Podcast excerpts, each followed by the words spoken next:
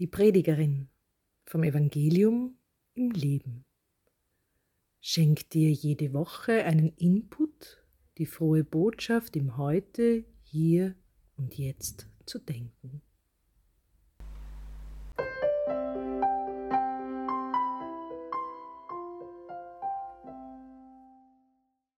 Herzlich willkommen in unserer Online-Gemeinde. Heute fackeln wir gar nicht lange herum, sondern steigen direkt ins Evangelium ein. Aus dem Markus-Evangelium. In jener Zeit kam Jesus in seine Heimatstadt. Seine Jünger begleiteten ihn. Am Sabbat lehrte er in der Synagoge. Und die vielen Menschen, die ihm zuhörten, staunten und sagten, woher hat er das alles? Was ist das für eine Weisheit, die ihm gegeben ist? Und was sind das für Wunder, die durch ihn geschehen?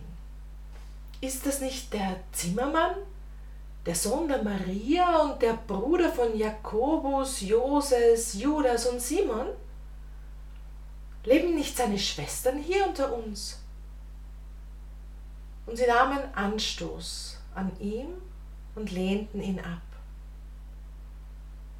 Da sagte Jesus zu ihnen, Nirgends hat ein Prophet so wenig Ansehen wie in seiner Heimat, bei seinen Verwandten und bei seinen Freunden. Und er konnte dort keine Wunder tun. Nur einigen Kranken legte er die Hände auf und heilte sie. Und er wunderte sich über ihren Unglauben. Jesus zog weiter in die benachbarten Dörfer und lehrte dort. Bleib so wie du bist oder Schuster, bleib bei deinen Leisten. Diese Redewendungen schwirren mir durch den Kopf, wenn ich diese Bibelstelle lese. Ist das nicht der Zimmermann, der Sohn, der Bruder, ein junger Mann, ein Handwerker, kein Gelehrter, kein Priester? Der gehört in eine andere Schublade. Der kann jetzt nicht Lehrer sein und was ist das für eine Weisheit?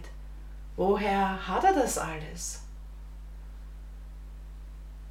Ich kann mich noch sehr gut an eine Situation von vor einigen Jahren erinnern und da war ich im Wiener Stephansdom in der Sakristei und war schon in die Albe umgezogen. Das ist so ein knöchellanges Gewand aus naturfarbenem Leinen und das symbolisiert das Taufkleid. Und es wird von Priestern oft als Untergewand getragen oder von älteren Ministranten zu ministrieren. Aber an Frauen ist man das nicht gewöhnt zu sehen. Ich habe mich vorbereitet gehabt, es war die Messe für Leidende, bei der ich im Segnungsteam bin, wo ich also einen liturgischen Dienst übernommen habe. Und da kommt ein lang gedienter Seniorenministrant zu mir und schaut mich an, von oben bis unten und fragt, was ist denn das? Und ich bin ganz verwundert über diese Frage und sage fast entschuldigend, ich bin im Segnungsteam, jetzt dann bei der Messe für Leidende, liturgischer Dienst, Segen. Dann schaut er mich noch einmal von oben bis unten an, schüttelt den Kopf und sagt ganz laut, hörbar und verständnislos, woher hat's denn das? Nein, er hat nicht meine Albe gemeint sondern meine Impertinenz zu behaupten, zum Segnen berufen zu sein. Ein Priester ist mir damals ganz unerwartet verbal zur Seite gesprungen und hat mich mit den Worten legitimiert, na vom Heiligen Geist? Dafür bin ich ihm immer noch dankbar. Aber diese Erinnerung lässt mich die Fassungslosigkeit Jesu über den Unglauben sehr gut nachvollziehen. Für Frauen in der katholischen Kirche ist es so, ja, lesen und singen, das geht. Und wenn wir uns ganz weit hinauslehnen, dann Kommunion spenden, das darf die fromme Frau in der Kirche. Aber Albe tragen und segnen, das geht gar nicht. Das ist anstößig. Jesus durfte in seiner Heimat seine Sohn-Bruder-Zimmermann-Rolle auch nicht verlassen.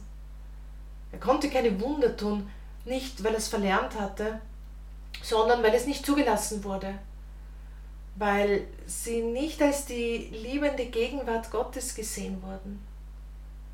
Und was macht Jesus? Er zieht weiter in die benachbarten Dörfer und lehrte dort. Jesus hat die tiefe Sehnsucht, die Menschen mit dem göttlichen Vater bekannt zu machen, ihnen der Erlöser zu sein, sie wieder heil zu machen. Sie können das nicht zulassen, weil sie glauben, sie kennen ihn, sie glauben, er ist der Bur von der Maria. Er hat die Wahl, sich in diese alte Rolle des Sohn, Bruder, Zimmermann zurückzugehen oder weiterzuziehen. Jesus zieht weiter. Die Sache Gottes ist ihm viel wichtiger, als es sich heimelig zu machen, sich zurückzuziehen, wenn es schwierig wird und zu sagen, na gut, kann man halt nichts machen, ich habe es zumindest probiert. Nein, Jesus will mehr als nur probieren. Sein Herz brennt vor Liebe zum Herrn. Auch wir sind berufen, seine Herrlichkeit zu verkünden. Ich merke gerade, dass ich mir selbst predige, um mir wieder Mut zuzusprechen und es mir nicht zu Hause auf dem Sofa gemütlich zu machen. Als Impuls für die kommende Woche schlage ich Ihnen eine Betrachtung vor. Betrachten Sie diese Geschichte der Verlierer in ihrem persönlichen Leben.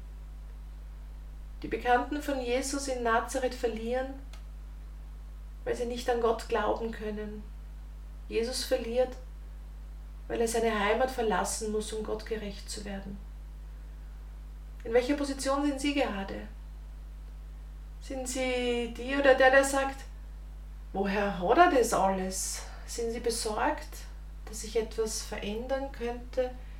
Nehmen Sie Anstoß an einer Veränderung in der Kirche, in Ihrer Glaubensgemeinschaft? Oder sind Sie in der anderen Seite?